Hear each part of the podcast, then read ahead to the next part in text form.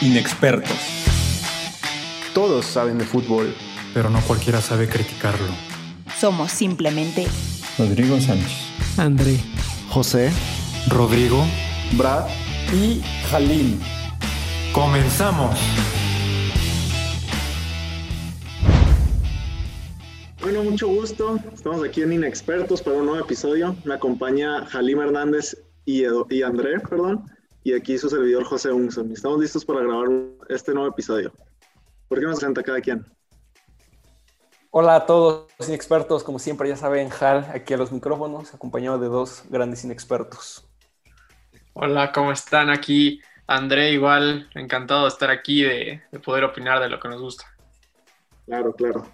Y bueno, pues para empezar con el primer tema, ¿por qué no hablamos de, el de, de clubes? Perdón. Eh, Bayern y Tigres se enfrentaron el jueves pasado. Ganó Bayern Múnich 1 por 0. ¿Cómo lo vieron? ¿Qué les pareció el partido? Halim. Eh, pues fue un partido muy entretenido, dinámico, movido. Creo que se trabó muy poco por lapsos de a lo mejor 5 minutos en el primer tiempo y en el segundo tal vez por 10 minutos se trabó. Eh, el Bayern Múnich apedreando el rancho como era de esperarse, pero muy impreciso. Me parece algo Preocupante porque si contra un equipo bastante inferior no pudiste sacar una ventaja mayor de un gol con toda la polémica y vida, en Champions League te toca un rival no muy fácil y no sé si vaya a perjudicar eso en el rendimiento del Bayern, pero creo que fue un partido bastante bueno. Ya ahorita platicamos de la polémica, pero a mi parecer una buena final del Mundial de Clubes. Sí, claro. Para mí se contrasta mucho la intensidad que hay en, este, estos dos tipos de fútbol, entre el mexicano y el alemán, que es en general el europeo. A mi parecer, el fútbol mexicano en específico tiene una intensidad muy baja a comparación de cualquier otro equipo europeo. O sea, se nota porque técnicamente no hay mucha diferencia. sí, claro que hay una diferencia. Pero lo que hace la diferencia es el ritmo y la intensidad de juego que tienen cada uno. No sé si André opina lo mismo. Sí, bueno, lo comentaba Neuer, ¿no? Antes del partido, que pues, se, juega a una velocidad diferente en Europa. Y yo pienso que al final creo que Tigres hizo lo que, lo que pudo. No creo que le diera para más, porque pues tampoco es como que veamos que en la Liga Mexicana Tigres aumenta la marcha. Realmente juega un mismo ritmo y a eso juega y así se va a morir. o sea, si tiene que perder, así va a perder. Pero lo que veía en redes sociales es de, no, pues tuvo que haber propuesto si se abre Tigres en ese partido, le clavan 10. Sin problema. Le clavan 10. Creo que lo hace bien hasta el gol de Lewandowski, el que ya tiene mucha polémica de por sí. Lo hace bien, pues, aunque con ocasiones, incluso con un gol anulado, logra de cierta manera contener a un Bayern que sí no está un 100%. Pero después, ya eh, perder por 3 o por 4 tampoco representaba mucho. Entonces, yo pienso que se pudo haber abierto por lo menos meter a jugadores como Leo Fernández, que creo que te podía dar una, te podía dar algo diferente, pero pues ya conocemos al Tuca y el Tuca ha jugado así desde hace 30 años que dirige, o sea, realmente no, no esperaba mucho de, de Tigres ya una vez que se puso por delante el Bayern. Sí, muy de acuerdo, porque, o sea, en general no le puedes exigir mucho a estos equipos. al, final del día son los campeones de Europa, que es la élite del fútbol. Tratar de proponerles un partido es muy difícil, o sea, prácticamente no puedes hacer mucho. El nivel es, es increíblemente diferente, hay, hay, un, hay una diferencia de niveles muy grande. Pero pues retomando el tema del gol, para mí era una mano clara de Lewandowski. O sea que claro, fue un rebote y le tocó la mano, pero, pero para mí cualquier que que proceda a un gol, especialmente en la ofensiva, debería ser, no sé qué opinan ustedes, Jalim. Sí, evidentemente el reglamento lo dice, toda mano en ataque debe ser sancionada, sea deliberado o no, o sea, está en el reglamento, ¿no? Eh, de, primer momento yo no, yo no vi la mano hasta que ya después pusieron la repetición dos, tres veces y ya ves cómo si va con la mano, aunque va un poco pegada, pues le sigue tocando en la mano, ¿no? Al final de cuentas el reglamento lo dice. Y pues polémica, obviamente, eh, ayudas del VAR, posiblemente, digo, el fútbol no está exento de la corrupción y yo no sé si era un torneo arreglado o no, pero al final, eh, pues, ¿qué te digo? El arbitraje hizo lo que pudo, el VAR también, y ya lo dijo André, Tigres hizo lo que pudo con lo que tenía y creo que fue un bastante... Creo que lo hizo bien, Y, y pues nada, o sea, ¿qué querían? ¿Que Tigres ganara? Pues yo nunca en ningún escenario alterno lo vi ganar. Bueno, pero pues ya hablamos un, un poco más de Tigres que del Bayern Múnich, que al final del día es el campeón. Y, y tocando estos, a este Bayern Múnich que ganó el sextete, el segundo equipo en ganar un, un sextete en la historia, ¿por qué no los comparamos un poco con ese Barcelona de la 2008-2009, que también con- consiguió este logro? Y pues en teoría deberían de ser los do- mejores dos equipos que ha habido en la historia. Pero ¿por qué no vamos uno por uno, de posición en posición, comparándolos y a ver quién les parece que se gana un puesto en un 11 ideal de estos dos equipos? Primero vamos con Víctor Valdés contra Dale. Manuel Neuer. ¿Quién les parece mejor? No, yo sí me quedaría con Manuel Neuer. O sea, yo creo que Valdés cumplía con. Cumplía con lo que se le exigía, pero yo creo que Neuer te da ese extra, ya sea por la salida que tiene con el balón, que prácticamente actúa como un líbero. Yo creo que se, o sea, siempre da ese extra que los equipos necesitan. Sí, claro. Es- Y ojo, los del mundo, la diferencia es que uno fue titular, que es Neuer, y el otro fue banca de Casillas. Entonces, creo que ahí está tu respuesta. Sí, también, eso es muy cierto. Bueno, lateral derecho, Dani Alves y Pardo. Creo que tampoco hay mucho que discutir aquí. Clarísimo, ¿no? Clarísimo. Sí, para mí Dani Alves. Luego, Piqué contra Jerome Boateng. Ah, Uy, cerradísimo, porque los dos son unos robles. O sea, los dos son unos leñadores eh, por les excelencia. sirve bastante a los dos y yo creo que han ido perdiendo el nivel en, en estos años. O sea, incluso, eh, o sea, como podías hacerle, como puedes hacerle daño a este Bayern, justamente yendo, o sea, yendo en velocidad contra los centrales. Entonces, yo creo que está muy parejo ahí. Yo me quedaría con Piqué, pero por muy poco. Los dos campeones del mundo, igual. O- igual, el que sea, digo, Piqué, igual por decir algo. Y aquí tenemos a Puyol contra David Alaba. Recordad que Alaba Uf, juega diferentes posiciones, pero pues todo este- toda esta campaña anterior estuvo jugando principalmente como central. Pero ¿a quién tomarían? ¿Puyol o Alaba? Para mí, Puyol. ¿Cómo? Sí, o sea, condiciones muy diferentes. Yo creo que Puyol mucho más de, de lucha, de entrega, ¿no? De, De liderazgo. El capitán, el capitán que yo creo que tanto le hace falta al Barça, yo creo que ese es Puyol. Y, bueno, Alaba, pues por supuesto que es un jugadorazo, pero no creo que da, o sea, no tiene ese, esa, esas características. Sí, sí. Bueno, lateral izquierdo. Erika Vidal contra Alfonso Davis. Ah, también está clarísimo. también Está Sí. Para mí, Alfonso Davis. Por mucho. Sí. Y apenas tiene 19 años. Bueno, 20. Sí, la temporada que se echó uf, y todavía lo sigue haciendo bastante bien. Sí, y recordar que empezó su carrera en, bueno, en la MLS y en, y en Canadá, Sí, jugando mucho más adelante, jugando como prácticamente un, un volante por izquierda. Y bueno, ya la reconversión a lateral, pues te da potencia que Erika Vidal creo que nunca tuvo en su carrera. Otro leño, otro leño. cierto, me gusta mucho ese, ese comentario porque creo que es muy correcto eso. O sea, el- la proyección en ataque que tiene Alfonso Davis lo- le ayuda muchísimo. Además, su velocidad, que es increíble. Para mí es, supongo que debe ser uno de los cinco jugadores más rápidos del mundo actualmente. Semedo sigue buscando la cintura en Portugal. Sí. No, pobre Semedo, pobre Semedo. Bueno, con la contención. Este sí está muy complicado para mí. Bueno, Sergio Busquets contra Joshua Kimmich. Eh, yo también ya la tengo muy clara, no sé, André. Ese Busquets, ese Busquets, yo lo pondría por arriba. Ese Busquets, pero igual, condiciones muy diferentes y yo, yo creo que Kimmich, yo creo que es o sea, parece prácticamente el hijo de, de Philip Lam, o sea, Sí, tiene sí, las sí. mismas características, pero yo creo que ese Busquets, no el de, no el de ahorita, que aunque como que trata de retomar el nivel, no, no está cerca de ese. Bueno, ustedes toman a Busquets, pero yo me quedaría con Kimmich. Para mí, Kimmich ha revolucionado mucho lo que, a lo que propone el Bayern Múnich y es una pieza fundamental, además de la polivalencia que le entrega al equipo. O sea, puede jugar lateral derecho, contención, si acaso lo necesitan de central. Y para mí eso es muy importante en un jugador. Este, y nos vamos a los dos centrocampistas, que también creo que no hay mucha comparación, pero pues por fin de, de comparar estas dos plantillas son Xavi contra Goretzka. No, pues, No, yo se, sí. se res- se responde sola, o sea, Y, bueno, no hay debate. Iniesta contra Nabri. digo, son formaciones diferentes, ¿no? Y juegan posiciones diferentes, pero por fin de, de encajarlos en un 11, o sea, estos, estos El dos- fantasmita. sí, el pero fantasmita. igual, Obvio. Andrés Iniesta, campeón del mundo, el gol en el, No, no, no. una leyenda. Así. Sí, todo- toda una leyenda. Eh, ahora en el ataque, esta también. o sea, Messi contra Kingsley Coman. O sea, No. es- chiste, Sí, no, ya, siguiente, dale, dale.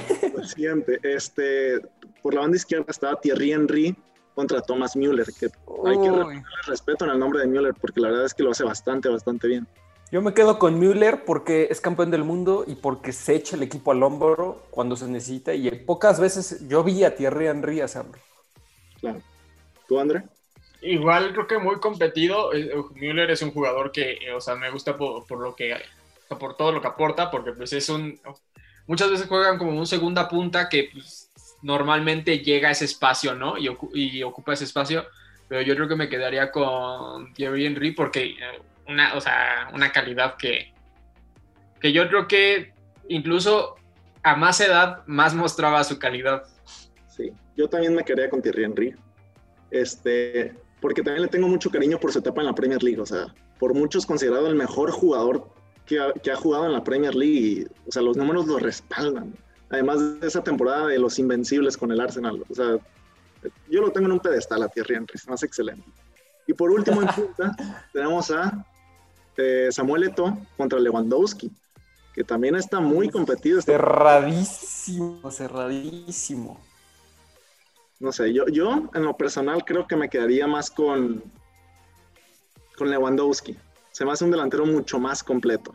No sé usted. Yo también, por decisivo, por decisivo, porque te decide un partido.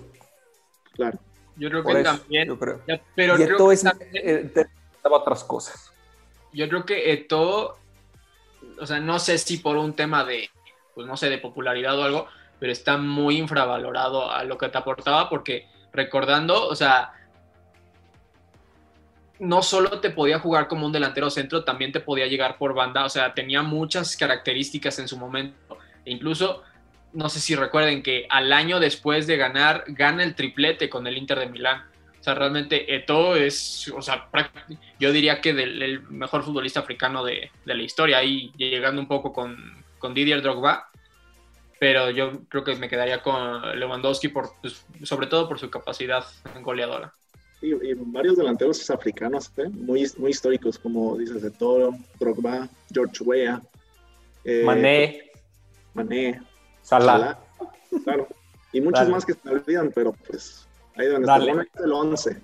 Y pues, ¿por qué no lo repasamos rápido? Tenemos en portería Neuer, lateral derecho Alves, centrales Piqué y Puyol, lateral izquierdo, bueno, bueno, debatimos en algunas, pero lateral izquierdo Davis, contención Busquets, medio centro Xavi e Iniesta, y tres delanteros Messi, mm, Thierry Henry por, por mayoría y Lewandowski, mayoría también. Pues, pues, digo, aplastaría ese equipo, pero pues en nuestros sueños El solamente. Dream Team de... Sí, sí, sí, sí, sí, sin duda. Bueno, ¿y por qué no nos movemos de tema? Ya el Mundial de Clubes acabó, Bien. Campeón. ¿Por qué no nos movemos a la Champions League, que comienza los octavos de final esta semana? ¿Y por qué no vamos con el primer partido? El Red Bull Leipzig contra el Liverpool. ¿Tienen algún pronóstico? ¿Qué esperan de este partido? ¿Qué les parece? Halim.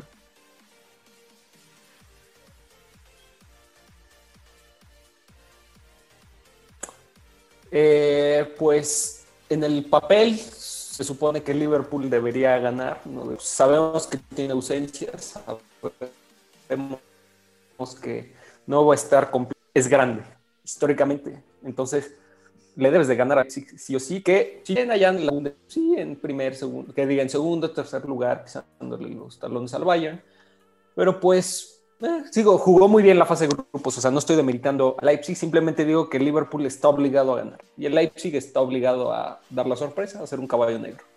Sí, esta semana el Liverpool, bueno, Jürgen Klopp dio la declaración que considera que el Liverpool está fuera de la contienda por la Premier League, lo cual es un golpe muy fuerte para el Liverpool. O sea, llevan tres derrotas al hilo en Premier League contra el Brighton, Manchester City y Leicester. El equipo parece hundido, no, no, no se ve cómo puedan salir de ahí. Pero se enfrentan a un Leipzig que de hecho viene cuatro victorias al hilo. Le ganaron al Leverkusen, al VfL Bochum en Copa eh, Alemana, al Schalke y al Augsburg. Así que dos equipos muy diferentes en términos de, de su ritmo. O sea, uno que viene invicto y otro que viene prácticamente perdiendo todos sus partidos. Andrés, ¿tú cómo la ves? Yo lo veo muy complicado para el Liverpool, la verdad, aunque sí es cierto que tienen que poner prácticamente todas las fichas ahí, porque ya la Premier está perdida y de las copas ya están eliminados, por lo que tienen que dar ese, ese esfuerzo extra y porque también yo creo que hace mucho tiempo, desde antes que llegara Jürgen Klopp, yo no veía un Liverpool tan, tan perdido, por decirlo así, porque pasaron 68 partidos invictos en Anfield y ahora llevan tres victorias, tres derrotas consecutivas. Por lo que a mí me parece que, aunque sí en el papel es superior al Leipzig, el Leipzig les puede, les puede hacer pasar un mal rato. Y considerando que por las restricciones que hay por el coronavirus, muy probablemente no se va a poder jugar en Anfield. Es cierto, creo, eh, no tengo el dato, pero creo que se iba a jugar. Oh, no, no, no sabría decir. El, el, partido de, que se iba a jugar en Alemania se va a jugar en, en, en el otro equipo de, de Red Bull, en, en, el estadio del otro equipo de Red Bull. En Salzburgo. Austria. Y el, y el otro, uh, ahorita, ahorita lo checo, pero es que la verdad, yo, y yo creo que el ejemplo más claro es cuando le remontan al Barcelona. Eh, Anfield parece, aunque suena muy a cliché, parece ese jugador, ese jugador extra que le da el impulso a Liverpool como para poder hacer algo. Y por cualquier cosa, Leipzig se llega a adelantar en esta eliminatoria, no sé si Liverpool va a tener la capacidad en el momento de poder reaccionar. Es un panorama muy oscuro para el Liverpool, pero pues veamos qué, resulta esta semana. Siguiente partido del martes, Barcelona contra PSG, calientito el partido. Recordemos que el Barcelona viene a ganar 5 por 1 al Alavés con dos golazos de Messi, dos golazos. Y no sé cómo lo vean ustedes, pero a mí me parece que el Barcelona viene como un poquito más favorito. ¿Cómo lo ves, André? Uh, la verdad, lo, yo creo que todo se va a resumir a qué tal vienen sus estrellas. En el partido de ida que se juega que se juega el martes y después en el partido de vuelta que se juega el Parque de los Príncipes. Yo creo que es esencial que no estén Neymar y Di María como para que el Barcelona pueda soñar con algo, pero yo creo que depende mucho de quién vaya a alinear en la defensa central el Barcelona, considerando que un Titi un Titi da Sigue buscando la cintura desde hace dos años. un Titi quita y uh, no, no estoy seguro si Araujo va a estar, si va a colocar ahí a De Jong, yo pensaría que a De Jong lo tendría que colocar más, más adelantado. Pero sí, yo creo que depende mucho de eso porque nada más me quiero imaginar. No, o sea, el partido va a ser de infarto porque nada más me quiero imaginar a Mbappé yendo contra los centrales del Barcelona en este partido. Una fiesta o sea, para Mbappé, fiesta, así. O sea, lo van a tener que bajar a patadas. Lo van a, o sea, la, única, la única forma va a ser bajarlo a patadas.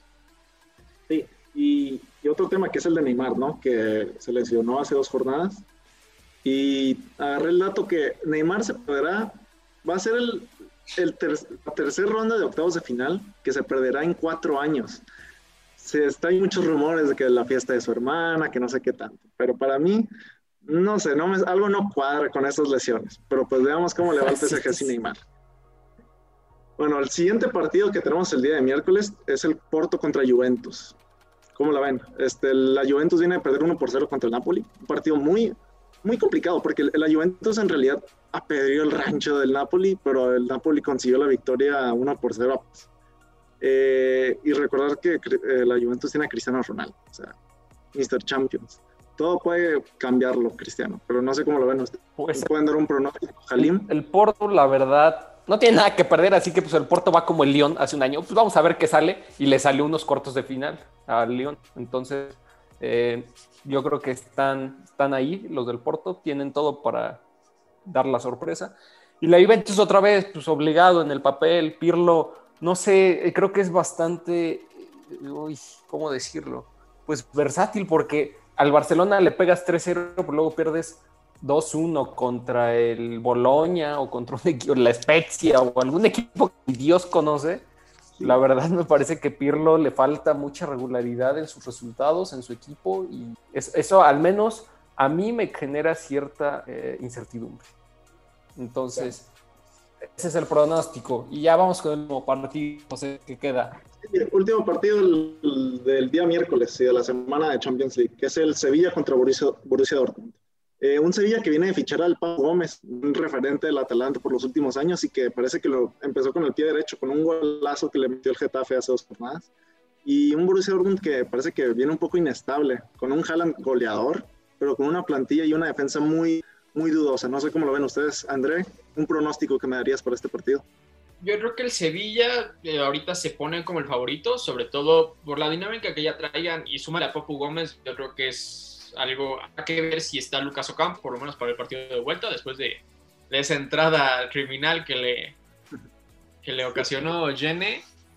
Pero yo creo que en ninguno de los casos tienen que confiar de, de Erling Haaland. Yo creo que aunque el, el Dortmund incluso cambiado de técnico, su dinámica la verdad es muy mala, o sea, an- de estar acostumbrado a estarle peleando tal vez un poco de lejos, pero tratar de pelearle la Bundesliga al Bayern, ahora la verdad, o sea, Ni eso.